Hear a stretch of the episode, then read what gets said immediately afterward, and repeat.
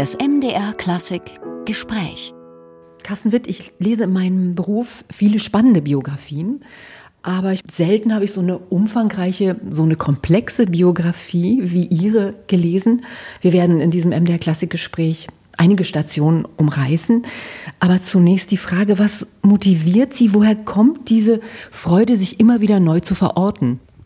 Naja, ich glaube, dass ich so viel gemacht habe, das liegt einfach nur daran, dass ich so früh angefangen habe. Andere fangen auch früh an. Also ich war Konzertmeister und Sprecher des Bundesjugendorchesters als Geiger. Und als wir da ausscheiden mussten, wegen Erreichens der Altersgrenze mit 21, haben wir uns entschlossen, unser eigenes Orchester zu gründen, die Junge Deutsche Philharmonie. Und ich habe also mit 21 angefangen, dieses Orchester zu organisieren, einfach nur, weil sonst niemand da war, der das machen konnte. Ich studierte eigentlich Philosophie, wollte auch an der Uni bleiben und so weiter. Aber als ich dann mein Studium abgeschlossen hatte, war die Junge Deutsche Philharmonie inzwischen so weit entwickelt, dass ich keine Wahl mehr hatte. Das war jetzt mein Beruf geworden. Ich hatte schon eine Sekretärin, obwohl ich ja selber noch kein Geld verdiente. Ich hatte ein Büro und wir organisierten jede Menge Projekte darunter eben dann auch ab dem dann folgenden Jahr, also nachdem ich mein Studium abgeschlossen habe, ein Jahr später, Projekte mit dem Ensemble Modern und der Deutschen Kammerphilharmonie, damals noch Kammerorchester der Jungen Deutschen Philharmonie. Das heißt also, ich habe sehr früh die Gelegenheit gehabt, in der Praxis zu lernen, was es heißt, ähm, sich in der klassischen Musik zu engagieren und dort Projekte zu organisieren. Sie haben die Geige dann an den Nagel gehängt, muss man sagen. Sie waren ja Geiger unter anderem im World Youth Symphony Orchestra und dann aber als ja leidenschaftlicher Musiker plötzlich die Seiten zu wechseln, ging der Sinneswandel mit einher? Also ich habe sehr früh, ich glaube, ich war 19 oder sowas, und da habe ich Anne-Sophie Mutter erlebt in Erlangen beim Wettbewerb Jugend musiziert, als sie sieben Jahre alt war, so etwa, vielleicht war sie auch schon acht. Jedenfalls spielte sie Sarasate Zigeunerweisen. Und mir war klar, so würde ich nie Geige spielen können. Das war spätestens der Moment, wo mir klar wurde, dass Geiger nicht der richtige Beruf für mich war. Es ging Ihnen ja dann und Ihren Kolleginnen und Kollegen auch um die Selbstverantwortung und Mitbestimmung in einem Orchester so viele selbstbestimmte Orchester, wenn ich jetzt mal nachdenke, fallen mir gar nicht ein. Da gibt es die Berliner, die Wiener Philharmoniker, die jetzt beispielsweise ihre Chefs ohne Einflussnahme von außen wählen oder sich eben auch selbst verantworten. Haben andere Orchester nicht den Mut? Also ich meine, die Wiener und die Berliner Philharmoniker, beide gibt es seit mehr als 150 Jahren. Also ich selber muss jetzt sagen, ich hätte es niemals für möglich gehalten, dass äh, fast 50 Jahre nach der Gründung der Jungen Deutschen Philharmonie, das wird ja im Jahr 2024 erreicht sein, dieses Datum, dass also 50 Jahre später die Orchester immer noch in derselben Verfassung sich befinden wie damals, als wir dieses Orchester gegründet haben. Und wir hatten tatsächlich die Absicht, Studenten bewegt, wie wir waren, die Orchesterlandschaft in Deutschland zu revolutionieren. Wir wollten die Orchester verändern. Ich glaube nicht, dass es da den Musikern an äh, Motivation mangelt, das zu tun. Aber wissen Sie, meine Erfahrung ist, Sie brauchen entweder die Möglichkeit, vollständige Verantwortung zu übernehmen, dann verhalten Sie sich auch verantwortlich, oder Sie dürfen mitbestimmen, dann haben Sie nur so eine Teilverantwortung und dann wird dieser Teil Verantwortung in der Regel nach den eigenen Bedürfnissen äh, ausgeübt. Das heißt, dann geht es immer um die eigene Bequemlichkeit, um das eigene Einkommen, um, um all die Vorteile die, oder Nachteile, die man so haben kann. Und diese Möglichkeit, vollständige Verantwortung zu haben, die wird einem eben nicht so ohne weiteres gegeben, schon gar nicht in staatlichen Institutionen oder in komplexen Organisationen, wo es Intendanten gibt und, und ich weiß nicht, die meinen, sie müssen das alles kontrollieren. Das Merkwürdige ist ja, wir sind wirklich vollkommen damit gescheitert, die Orchesterlandschaft zu revolutionieren, aber es ist uns gelungen, eine Freelance-Kultur in Deutschland zu etablieren, die es damals nicht gab. Also wir haben ja die junge Deutsche Philharmonie gegründet, weil es überhaupt gar keine Orchester gab, in denen wir hätten spielen können. Es gab noch kein Gustav Mahler Jugendorchester, kein europäisches Jugendorchester, aber es gab eben auch sonst keine Orchester, wo wir jetzt so frei hätten mitwirken können. Und ähm, das heißt, diese Orchester, die aus der Jungen Deutschen Philharmonie hervorgegangen sind, äh, Ensemble Modern, Deutsche Kammerphilharmonie, Freiburger Barockorchester, Ensemble Resonanz. Und dann in der Folge natürlich die, die Nachfolgeorchester, die dann wieder aus Leuten gebildet worden sind, die da Aushilfen gemacht haben, wie Musikfabrik zum Beispiel. Das ist ja eine ganz äh, reichhaltige Kultur, die wir in Deutschland haben, die, die gar nicht mehr wegzudenken ist und, und in der viel mehr Kreativität herrscht als, oder häufig, sagen wir mal, mehr Kreativität herrscht als äh, in manchen hochsubventionierten Symphonieorchestern.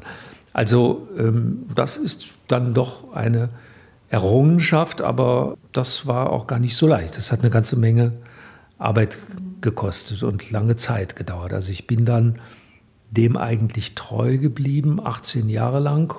Ja, ich würde sagen, meine eigene Motivation war immer eine soziale Motivation. Ich habe eigentlich immer was tun wollen für die Musiker, ähm, damit sie eben selbstbestimmt leben konnten. Ein ganz anderes Bild bietet sich ja in England, wo Sie auch gearbeitet haben, am South Bank Center in London, wo die Orchester nicht diese Subventionen bekommen, äh, wo die auch mehr in der Freelance-Szene arbeiten, also gar nicht diese Verträge haben. Für diese Ensemble steht natürlich auch ein ungemeiner Druck dahinter, sich selbst zu finanzieren, die Seele voll zu bekommen durch Kartenverkauf. Ja, das war für mich ehrlich gesagt eine große Überraschung, weil ich das so genau auch nicht wusste, als ich beim South Bank Center war, festzustellen, dass diese Musiker eigentlich ganz ähnlich arbeiteten wie die Musiker des Ensemble Modern. Die verdienten etwa so viel beziehungsweise so wenig wie die Musiker des Ensemble Modern. Die arbeiteten genauso viel, nämlich bis zu 550 Dienste pro Jahr. Ähm, die waren eben auch komplett selbstverwaltet. Auf dem Board dieser Orchester sitzen nur Musiker. Und ähm, ja, die haben aber eben sehr leistungsfähige Managements. Das ist ein großer Unterschied zu den deutschen Kulturorchestern. In deutschen Kulturorchestern, die streben alle so eine Größe von über 100 an und haben dann vielleicht, was weiß ich, zwölf Leute maximal in, in der Verwaltung, manche auch nur acht. Und ähm, dort in England, in London, es sind, wie gesagt, nur Musiker, die das verantworten. Da haben die Orchester alle so etwa 86 Mitglieder, manche auch inzwischen noch ein bisschen weniger. Aber die äh, Managements dieser Orchester, die haben alle weit über 30, 40, 50 Leute. Und da gibt es eben sehr große Fundraising-Abteilungen, Marketing-Abteilungen und da wird sehr hart gearbeitet für das Überleben dieser Orchester. Und wenn Sie sagen Kartenverkauf, also in London verlieren die nur Geld, die sind nicht profitabel, diese Konzerte. Das sind ja die Konzerte, die sie selbst veranstalten.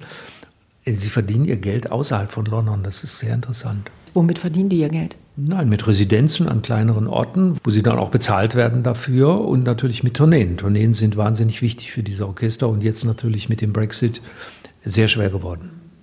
Es ist natürlich auch ein ganz anderer, wie soll ich sagen, ein anderer Druck, was ich schon gesagt habe, steht dahinter.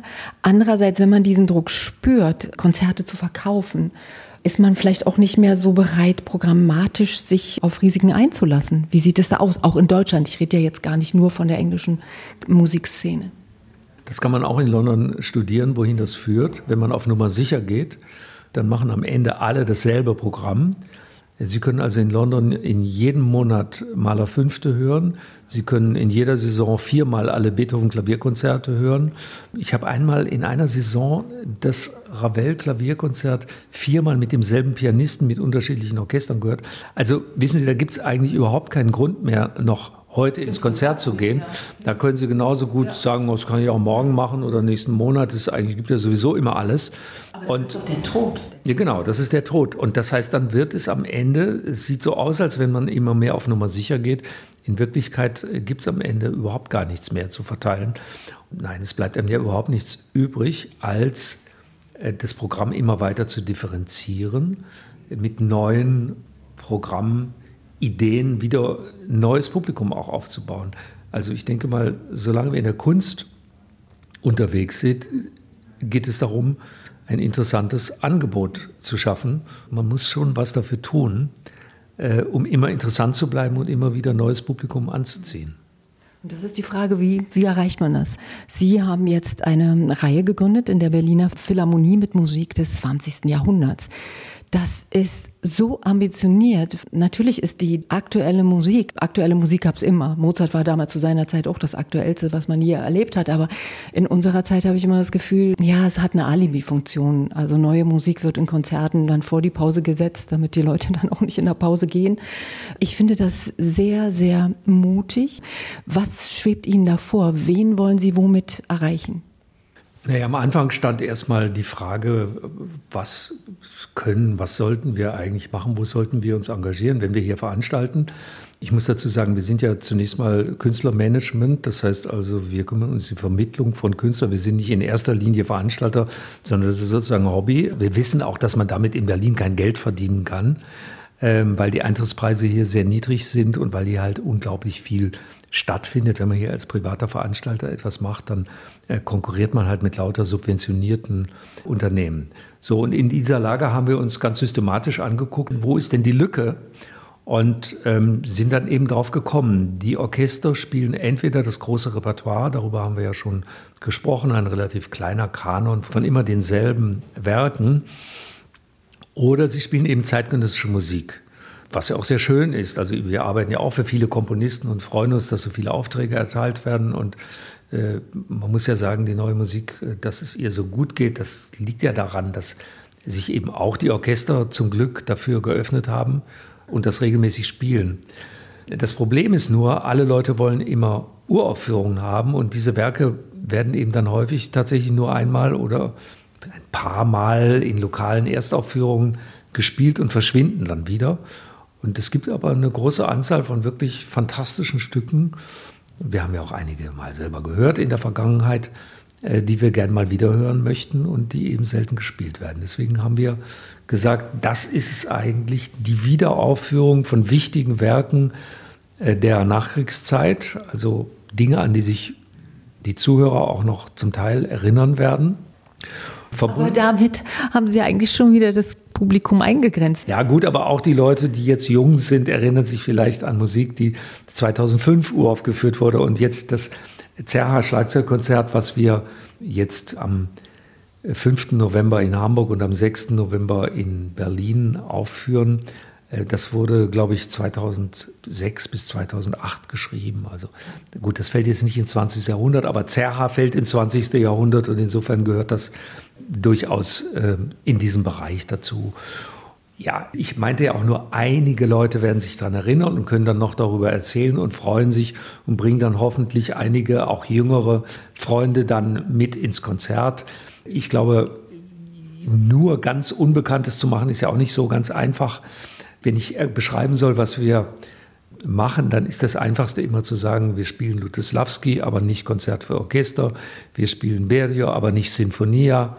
Äh, wir spielen Messiaen, äh, aber nicht Turangalila und so weiter. Ja, also nicht die Schlachtrösser, die ununterbrochen gespielt werden, die sie schon ins normale Repertoire eingeführt wurden. Es gibt aber ja nun sehr, sehr gute Musik. Jetzt wird bei einem der nächsten Konzerte, ich glaube sogar das nächste Konzert, das MDR Symphonieorchester unter seinem Chefdirigenten Dennis Russell Davis. Er ist ja ein Verfechter der zeitgenössischen Musik. Ähm, wonach wählen Sie denn dann aus? Äh, geht es Ihnen um die Programme? Geht es Ihnen um die Künstler? Was ist so der Fokus?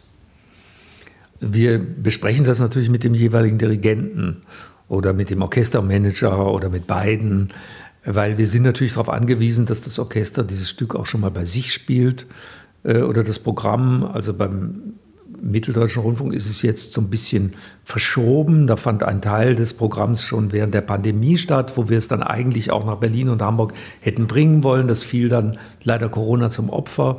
Und jetzt äh, wird also Bernstein Kadisch im November schon in äh, Leipzig aufgeführt.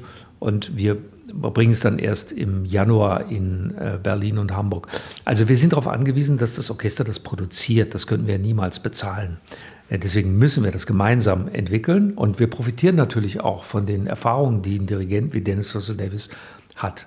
Meistens gibt es irgendeinen Aufhänger, ein Stück oder sowas, an das wir denken, was im Mittelpunkt stehen könnte. Und das war in diesem Fall John Adams, The Wound Dresser, ein wunder schönes Stück und ähm, in diesem Fall hat es eben auch noch einen Solisten, der sich dafür nachhaltig einsetzt, das immer wieder singt. Das ist Thomas Sampson. Und natürlich ist da so ein bisschen die Spekulation, wenn wir dann mit Thomas Sampson so ein in Anführungsstrichen schwieriges Programm machen. Es ist ja überhaupt gar nicht schwierig. Es sind eben nur nicht so bekannte Werke, die da gespielt werden.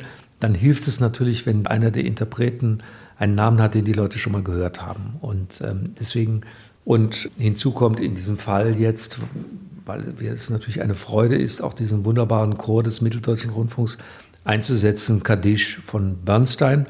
Und es ist ein besonderer Glücksfall, dass Thomas Sampson sich auch bereit erklärt hat, dort den Sprecherpart zu übernehmen. Also es ist ein Programm, auf das ich mich ganz besonders freue. Sie haben den Titel umbenannt, die Reihe. Helfen Sie mir. Da muss man erstmal drüber sinnieren. Hidden, also versteckte und dann ist wahrscheinlich. CLSX ist jetzt für, ich denke mal, so eine jüngere Generation von internetaffinen Leuten jetzt nicht so schwierig, weil die gewohnt sind, mit solchen Abkürzungen zu arbeiten. Das heißt einfach, wenn Sie die Buchstaben ordentlich aussprechen, dann ist es Classics.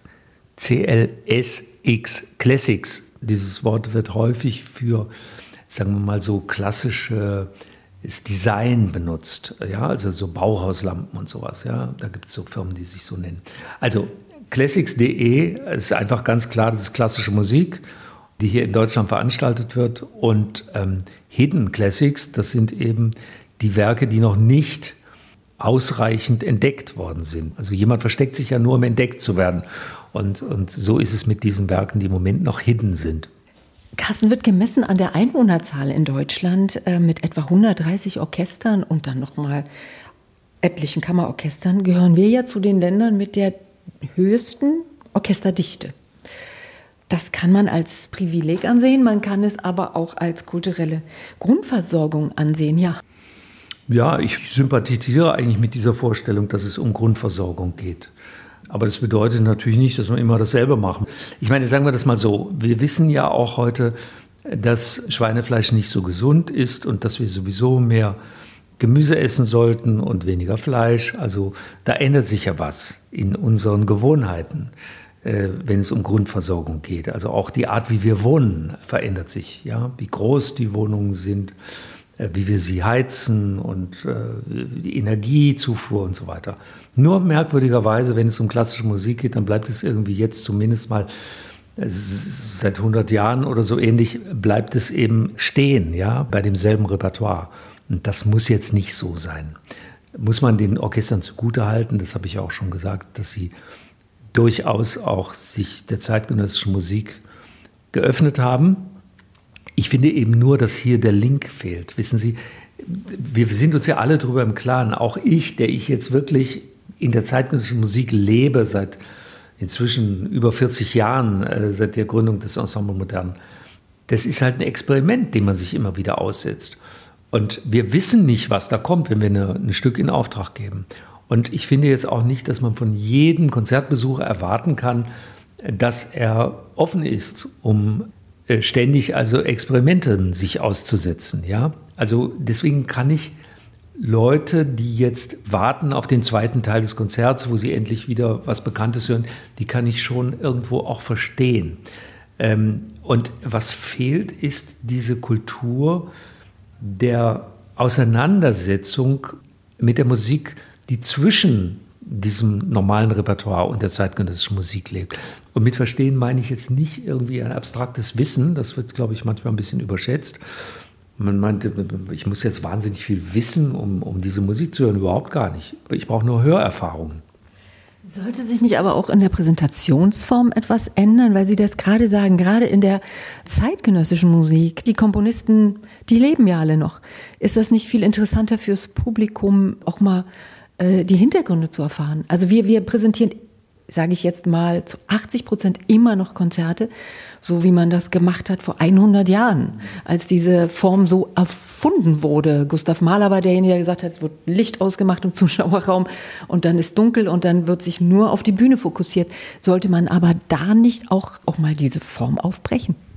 Ja, Sie haben recht. Also unsere Konzerte sind irgendwie durchritualisiert. Ähm, das fällt einem auf, wenn mal ein Dirigent reinkommt beim Applaus und nicht das Orchester aufstehen lässt oder sich nicht als erstes zum Orchester umdreht, sondern wenn er sich einfach mal selbst verbeugt, ja, das ist schon ein kleiner Skandal. Es ist alles so stereotyp, was wir da erleben, von vorn bis hinten.